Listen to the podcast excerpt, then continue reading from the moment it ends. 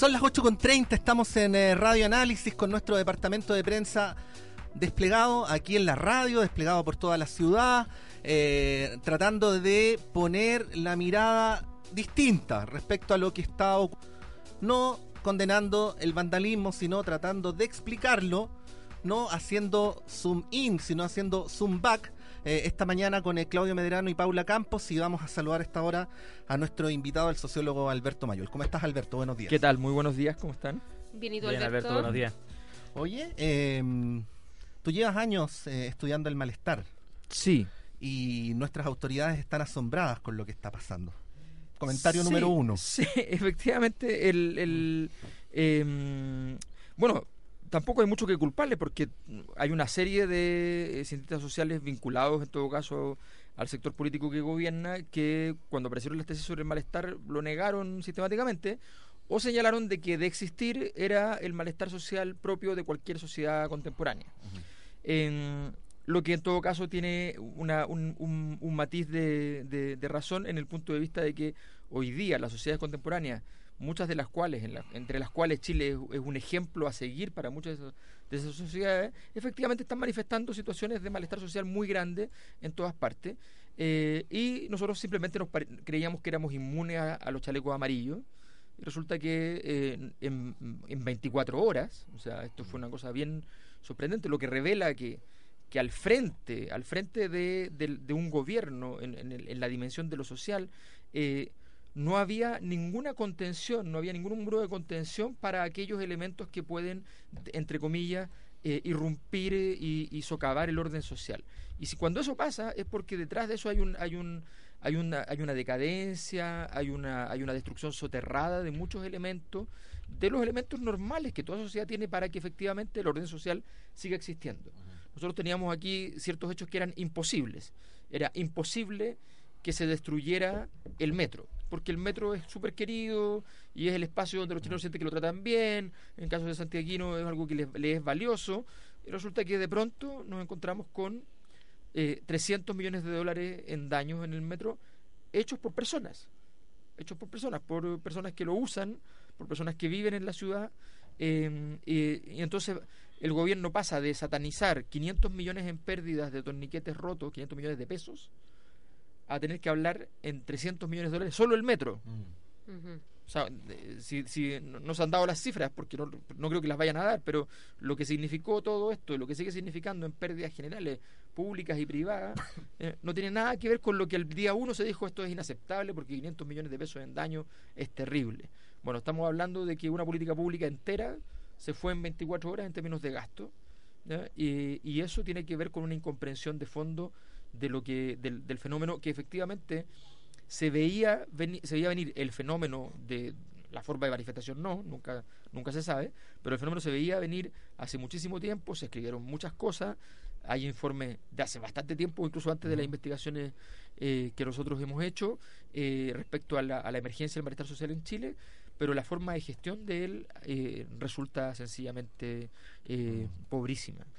Alberto, hablas de la forma de gestión de este malestar y lo que hemos visto estos días es un gobierno que declaración a decla- declaración endurece sus palabras y, y enaltece como como la guerra contra el enemigo, un enemigo. Bueno, sí. ayer escuchábamos y lo hemos comentado varias veces durante la mañana eh, a- al presidente diciendo estamos en guerra, estamos en guerra contra contra otros, ¿no? Que produjimos nosotros mismos también. Mm. Mira, fue muy rara esa declaración tan rara que ¿No el- será una guerra de clase? pero pero pero mira pero es que mira hay un- hay una cosa me remito a lo que acaba de decir el, el, el jefe de guarnición a cargo de, del, del toque de queda que cuando le pregunta si está en guerra él dice yo no estoy yo soy un hombre feliz dice yo no estoy en guerra con nadie ¿no? O sea, si, si el militar a cargo dice que no está en guerra y el presidente dice que está en guerra, tenemos un gobierno que efectivamente está, está apostando a endurecer la mano inadecuadamente. El día viernes en la noche, que es el momento clave de todo esto, en ese momento el gobierno toma la decisión de endurecer la mano, insisto, por los daños de estos 500 millones de pesos. y por no querer echar atrás la medida original y por no querer además afrontar las problemáticas que hay en el que, eh, se estaban viviendo en el, en, el, en el metro en términos operativos. O sea, no quieren tomar medidas de, excepción. Dicen, eh, imaginemos que si el gobierno hubiese dicho, mire, ¿saben qué? Mientras haya evasión, simplemente dejaremos que haya evasión y estarán una semana en esto, después aumentará la evasión y veremos qué medidas tomamos después en el fondo. Pero, pero no, no vamos a confrontarla porque sabemos que eh, el gran problema de cualquier autoridad que quiere usar la fuerza es que si quiere amenazar con la fuerza y no puede ocuparla, no tiene sentido. Mm. que eso es el, absurdo, sacar a los militares a la calle para que estén de pie, efectivamente es un absurdo. Y sacarlos, por tanto, es un absurdo. Obviamente hay otros que dicen lo contrario, dicen sáquenlos y que disparen. Pero no, es que sacarlo es un absurdo porque efectivamente no tiene no están las condiciones de legitimidad y ese es el argumento central. O sea, aquí lo central es que lo que se lo que se socava es la legitimidad del orden eh, social existente en Chile, es decir, ¿qué significa el orden social? Una cosa muy simple. Significa que el conjunto de normas que nos rigen nosotros las consideramos las consideramos como ciudadanos al menos moderadamente justas. Cuando tú sientes que eso ya no funciona, sencillamente eh, tiras, tiras el agua en el inodoro. Tan simple como eso. Dices, no, ya no, no quiero esto. Eh, normalmente las sociedades son muy malas para hacer eso porque, porque está lleno de condiciones, a nadie le conviene tirar el orden social eh, completamente, ni siquiera a las personas más desfavorecidas porque finalmente impera mucho caos, hay muchos problemas.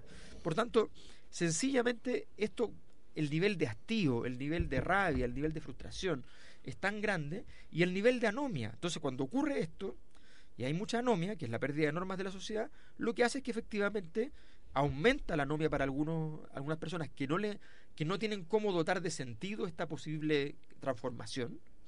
Y esas personas entonces entran en una fase donde se integran enfermizamente en lo, que es nuestro modelo de sociedad. ¿Cuál es nuestro modelo de sociedad? Adquirir cosas. ¿Cuál es la manera de, de, insertarse en, ese, adquiriendo cosas de un modo oportunista e ilegal, que llamaremos delincuencia, si, si no fuera porque sencillamente es parte del orden social. O sea, el orden social en su mirada perversa. Entonces, estamos esto ha sido muy explícito. O sea, estamos hablando de que se quema en él, no se quema cualquier edificio. De que, se, de, de que se, se saquean farmacias, supermercados prácticamente no hay ataques a locales de barrio, a locatarios, a ferias libres. Oye, y acabo de leer algo de lo cual no vamos a hacer mucha difusión, pero que es que, explicaría esto. Hay una convocatoria a ir contra, a ir a manifestarse afuera de los medios de comunicación llamados entre comillas hegemónicos. Entonces eso va en la línea de lo que pues. de lo que tú planteabas. O sea, eh, hay hay un sector que es el que está movilizándose que identifica socialmente ciertos adversarios, ¿no? Mm. Y ahí yo quería preguntarte, Alberto, eh, cómo describir políticamente el lumpen, ¿no? Porque el discurso mm. políticamente correcto es incluso desde quienes se movilizan, ¿no? es nosotros somos los movilizados, nosotros somos los pacíficos, los que efectivamente tenemos conciencia política, y al otro lado del río están, entre comillas, los energúmenos, los que vienen después de nosotros y lo queman todo eh, y no saben muy bien por qué lo están haciendo. ¿Cómo, cómo analizarías tú esto? ¿Cómo describirías tú ese supuesto río que obviamente es invocado por quienes critican las movilizaciones, pero que también es usado por mucha gente que está movilizando. Sí, sí, lo que pasa es que, a ver, hay que diferenciar niveles. Aquí el, el fenómeno de fondo es el mismo. Y por tanto, todos de alguna manera expresamos el mismo fenómeno, todos, de todas las maneras pensables, incluso el tipo, el canal que transmite lo que transmite y no otra cosa. todos transmitimos, todos estamos representando el mismo fenómeno en sus distintas manifestaciones. Eh, el lumpen es aquel que cree que efectivamente hay una, hay una estructura de conflicto, pero efectivamente no tiene conciencia clara de cuál es ese conflicto. Ahora, es muy difícil definir cuántas personas constituyen ese lumpen, porque cuando el presidente Piñera dice eh, estamos en guerra, pero no dice contra quién, está cumpliendo la categoría. entonces, entonces es un problema, porque efectivamente la, aquí hay un... habla de un enemigo. Claro, habla de un enemigo. contra un. Un enemigo muy peligroso. Muy peligroso y que tiene mucha organización. Y lo que nosotros vemos detrás de esto no es organización. Entonces, eh, ahí hay, un, hay una fantasmagoría. Pero bueno, pero el, ese lumpen, de alguna manera, es la manera de decir, ¿sabe qué? Hay un conjunto de acciones que no tienen sentido ni, ni, ni articulan con ninguna clase de eh, propuesta política, de visión de mundo, de ninguna, de ninguna manera. Por supuesto, ese conjunto de acciones representan la dinámica energética de la sociedad. La sociedad está, está mostrando esa energía. Lo que no es capaz la sociedad de dar es dar sentido, que es de dónde venimos. Cuando decimos no hay legitimidad, la legitimidad es una cosa bien, no, es solamente que el mandato de una autoridad eh, le, eh, sea obedecido por las personas. Tiene algo más. Tiene una cosa cognitiva, tiene una cosa de... Yo no puedo tener, darle legitimidad a algo que no conozco. La política es una cosa bastante desconocida para la gente en Chile. Por lo tanto, no, no, eh, no, no, se, no se le puede pedir que tenga una legitimidad del orden de la política porque sencillamente la gente quiere que cierren el Congreso, no sabe que eso es una dictadura. Eh, entonces, entonces, en el fondo, tenemos que pensar que eh, allí hay, un, hay una falla de todo el sistema educacional, de los procesos de reforma, aquí hay una falla sistémica. O sea, cuando Michelle Bachelet hace la gratuidad, incorpora a más personas a la, a la, a la, a la educación. Pero los que no logran estar incorporados sienten que ahora el sistema está más cerrado. O sea, ahora se puede entrar por PSU, pero también se puede entrar por ranking de notas, se puede entrar por aquí, se puede entrar por allá. Igual no entro. Pero yo igual no entro. Entonces me voy a demorar otros 30 años en que alguien como yo pueda entrar. ¿Qué le doy de camino dentro de la sociedad normativo que funcione y que haga bien al resto de la ciudadanía? ¿Qué le doy? Y es allí donde eh, CFT, cosas por el estilo, públicos, de, gratuitos, son súper importantes. Nada, nada. Entonces, frente, no hay respuestas suficientes a la magnitud de los problemas. Y eso es lo que está, lo, lo que entra en crisis. Este es un proceso largo que se fraguó por muchos años y que lo vimos aparecer muy parecido en la quema de la polar, lo vimos aparecer a través del movimiento estudiantil, solo que en ese tiempo el orden social todavía tenía resistencia a esto, se negaba un poco a que esto fuera una crisis. Y entonces iba y venía, iba y venía.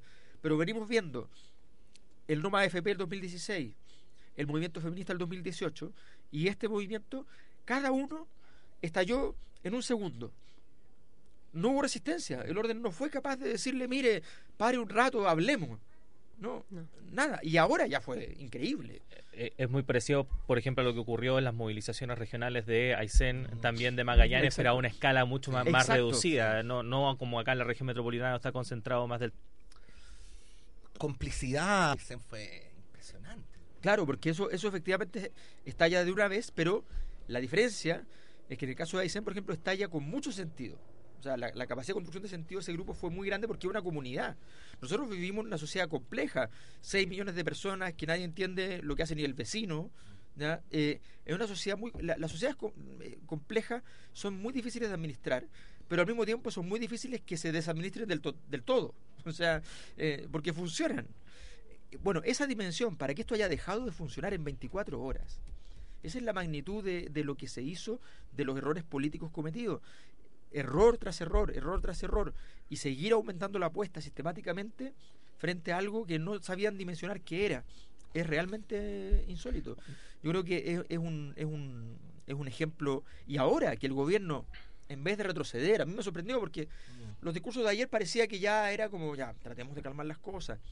O sea, un gobierno, su principal aliado se llama normalidad. Lo que le conviene al gobierno es que ande el metro, lo que conviene al gobierno es que la gente pueda ir a su pega, que puedan funcionar los colegios, eso es lo que le conviene. Y el gobierno desde el día uno empezó a decir, si pasa esto, vamos a cerrar esto, vamos a cerrar esto otro, no vamos a andar, vamos a cerrar el metro. Se cerró el metro cuando estaban evadiendo, no es que nada más. Se cerró entero. Apostó a la normalidad. Estamos conversando a esta hora de la mañana con el eh, sociólogo eh, Alberto Mayol.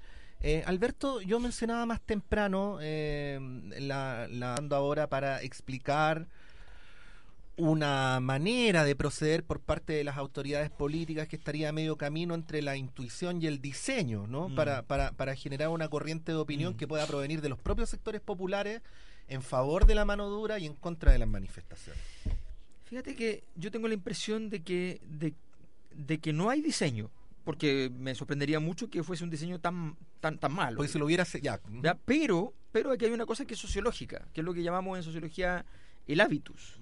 El hábitus es el conjunto de disposiciones que cada uno de nosotros tiene de acuerdo a su propia historia, a su, posición en la sociedad y a las condiciones en que vive y, y en que interactúa.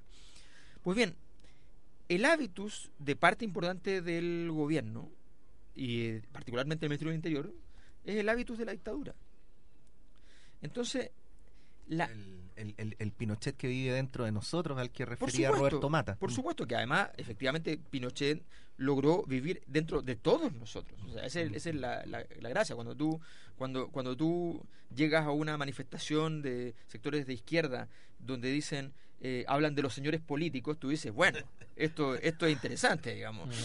o sea, entonces, entonces, frente a eso, eh, lo que tenemos que, que observar es que Aquí hubo una conducta que en el fondo, frente a, una magnitud enorme de problemas que ya venían ocurriendo, entre, entre que se les inunda la sala de máquinas con las 40 horas, entre que distintas estrategias de, procesos de transformación y reforma no estaban funcionando, de pronto aparece esto que para lo cual estaban creían estar preparados en términos policiales, estaban investigando el tema, pero no estaban preparados en términos políticos. Y frente a eso, lo único que empiezan a vislumbrar es que se aproxima la necesidad de llamar a, los militares. Eso es todo. Sin entender que además van a, van, van a rápidamente eh, utilizar lo que es la, la, el último recurso. Rápidamente. Eh, lo tiran encima de la mesa. Pero eso, eso es pavoroso porque querría decir en, en, en ese caso que que la llamada a los militares no es una excepción, sino que es un acto reflejo de la élite, ¿no? O, de lo que antes se llamaba la oligarquía, ¿no? Y también hay una una mala interpretación podría ser también de cómo ejercer el poder, porque recordemos que esta decisión de sacar a los militares a la calle se toma una hora después que Sebastián Piñera fue sorprendido comiendo pizza en un, en un restaurante de Vitacura. Es que además, mira, yo creo que además eso, yo creo que de verdad fue diseñado, pensando en cómo vamos a dar una señal de normalidad, pero ¿cómo vas a dar una señal de normalidad al mismo tiempo que la mayor señal de anormalidad existente. O sea, no, eso no tiene sentido. Pero Alberto, tú haces el camino de decir, aquí había un camino de soluciones intermedias que se deciden saltar, llegamos a la punta, ¿no? Pues. De la esquina, ya pues. no tenemos otra más allá. Y hoy día tenemos un día de manifestaciones muchísimo, exponencialmente más grandes que las convocadas para el viernes, que lo espontáneo que surgió el viernes. Entonces, ¿qué tenemos después? ¿Con qué armas se queda el propio gobierno después de ya tener a los militares en la calle con un toque que ha instalado? la, pregunta es, ¿cuál es la, a propósito de que este gobierno es, el concepto que más entiende, digamos, ¿cuál es la solvencia eh, eh, y cuál es su capacidad de liquidez política para esta semana? Y la verdad es que se queda sin nada, no tiene herramientas. Ya jugó, todas las cartas. Ya jugó todas las cartas y, tus decisiones van a salir del precio de la moneda y cada alcalde va a ver qué hace, cada gobernador va a ver qué hace porque va a decir, no, yo aquí voy a, yo, a mí se me ocurre que es mejor tal otra cosa. entonces cada uno va a jugar su juego, lo que se llama anomia. nuevamente, multiplicó la anomia. Entonces, frente a eso, hay gente que se organiza y le da sentido a una, a una mirada rebelde de frente a esta condición social y quiere cambiarla. Eso al, menos una, una, visión política. Pero hay otras personas que simplemente siguen jugando el juego de la anomia. Mm. Y están dentro de la política también. Entonces, frente a eso, es muy complejo. El gobierno tiene una, situación bastante compleja. Ayer me, me, preguntaban de un medio extranjero, por ejemplo, si, si yo veía peligrar el, el gobierno de Sebastián Piñera. Entonces yo le dije, mire, eso está muy lejos. Pero lo que pasó el sábado estaba muy lejos el viernes en la mañana. Entonces, entonces ese es el fenómeno. El, fenómeno es que la velocidad de esto tiene que ver con la velocidad, con, el tamaño de los errores y con el fenómeno de fondo. Bueno, déjame, déjame contar para esto una, una infidencia eh, periodística de, funcionamiento interno.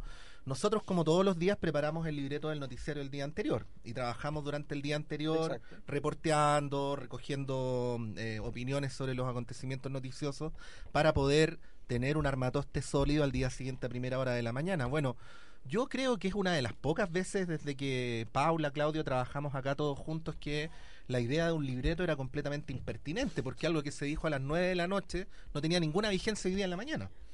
Eh, entonces el rumbo de los acontecimientos es demasiado vertiginoso y un poco lo que hablábamos ayer con Claudio, tú puedes hacer un análisis en, estas circunstancias a las 9 de la mañana y a las 10 ese análisis ya no tiene ninguna vigencia y a mí me da la impresión que, que el gobierno ha jugado a catalizar esto y, es ahí donde, bueno, eh, no sé, si uno prevé de que vamos a estar hablando hoy día en la tarde, Claro, pero, pero ahí está el error del gobierno, que jugaba a, catalizar, tuviese muy bien la palabra, porque le, le puso un acelerador a todo esto, que es algo que, que, es el atributo a veces positivo en términos políticos y, muchas veces negativo de Sebastián Piñera. Si Sebastián Piñera es básicamente un acelerador de partículas, entonces un tipo que efectivamente tú le pasas algo que viene a cierta velocidad y le aumenta la velocidad.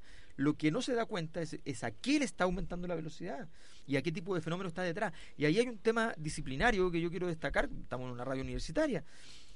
Eh, la cantidad de veces que quienes venimos de la sociología, la antropología, las humanidades en general, y, en fin, y las ciencias sociales, eh, eh, más blandas, la cantidad de veces que hemos visto cosas insólitas, que se han hecho la- la- la- las pertinentes referencias desde el punto de vista académico y también desde el punto de vista de los medios de comunicación, eh, y la incapacidad de poder tomarle mínima atención a este tipo de situaciones es muy sorprendente. O sea, eh, eh, con, el, con el Transantiago se imaginaron los economistas que mm, uno cambiaba la micro de aquí para allá y la gente se movía de aquí para allá. Y la gente pagaba de aquí para allá. Y resulta que había gente, había gente que no se movía de aquí para allá y había gente que se movía pero no la pagaba. entonces, entonces, frente a eso es porque no estás entendiendo que, lo- que el orden social es una cosa muy sutil, muy delicada, que está lleno de pequeños detalles y que esos pequeños detalles se pueden romper y los puedes ir rompiendo y que hay un límite. Aquí se jugó con ese límite. El, el- yo me acuerdo el, el- en el 2011 la reacción del- de muchos miembros de la líder era la misma que están teniendo ahora los que están más conscientes. Dicen, ya sabes que sí, hay que parar, hay que cambiar, esto tiene que ser diferente. ¿ya? O sea, entremos en rehabilitación. ¿ya? Ayer lo escuchábamos. Muchos diputados eh, decían eso. Y Bueno, empresarios también. algunos El empresarios nuevo están- pacto social. Que está- Macaya, Macaya hablaba. La calma, claro. Claro, sí. está- y resulta que eh, se quita un poco la fiebre y dicen, bueno, se acabó la enfermedad. Pero si los síntomas y las enfermedades son cosas diferentes. Sí. Entonces, Bueno, hay mucho para eh, reflexionar. eh, estamos eh, intentando eh, explicar, explicarnos, proyectar estos acontecimientos vertiginosos para muchos sorpresivos, para muchos otros no, particularmente para aquellos que vienen trabajando disciplinarmente el tema del malestar. Eh, quiero recordar que al respecto hay libros de Alberto Mayol que no solamente se refieren tangencial, sino directamente a ese, como el Sí. Chile profundo. Eh, eh, claro, ese y- es como la- el marco teórico y el derrumbe del modelo que plantea que efectivamente va eh, eh, hay una condición de ilegitimidad que va a generar una merma en la capacidad operacional del modelo social que tenemos de sociedad de consumo. Bueno, y, es- y esa es una de las razones por las cuales lo hemos convocado hoy día en la mañana. Muchas gracias, Alberto. Muchas gracias a ustedes. Gracias, Alberto. Está muy Sí. bien. Son las 8.52. eh, bueno, en lo, en lo particular yo voy a abandonar un ratito el estudio. Claudia Medrano y Paula Campos quedan a cargo de la construcción, de la construcción.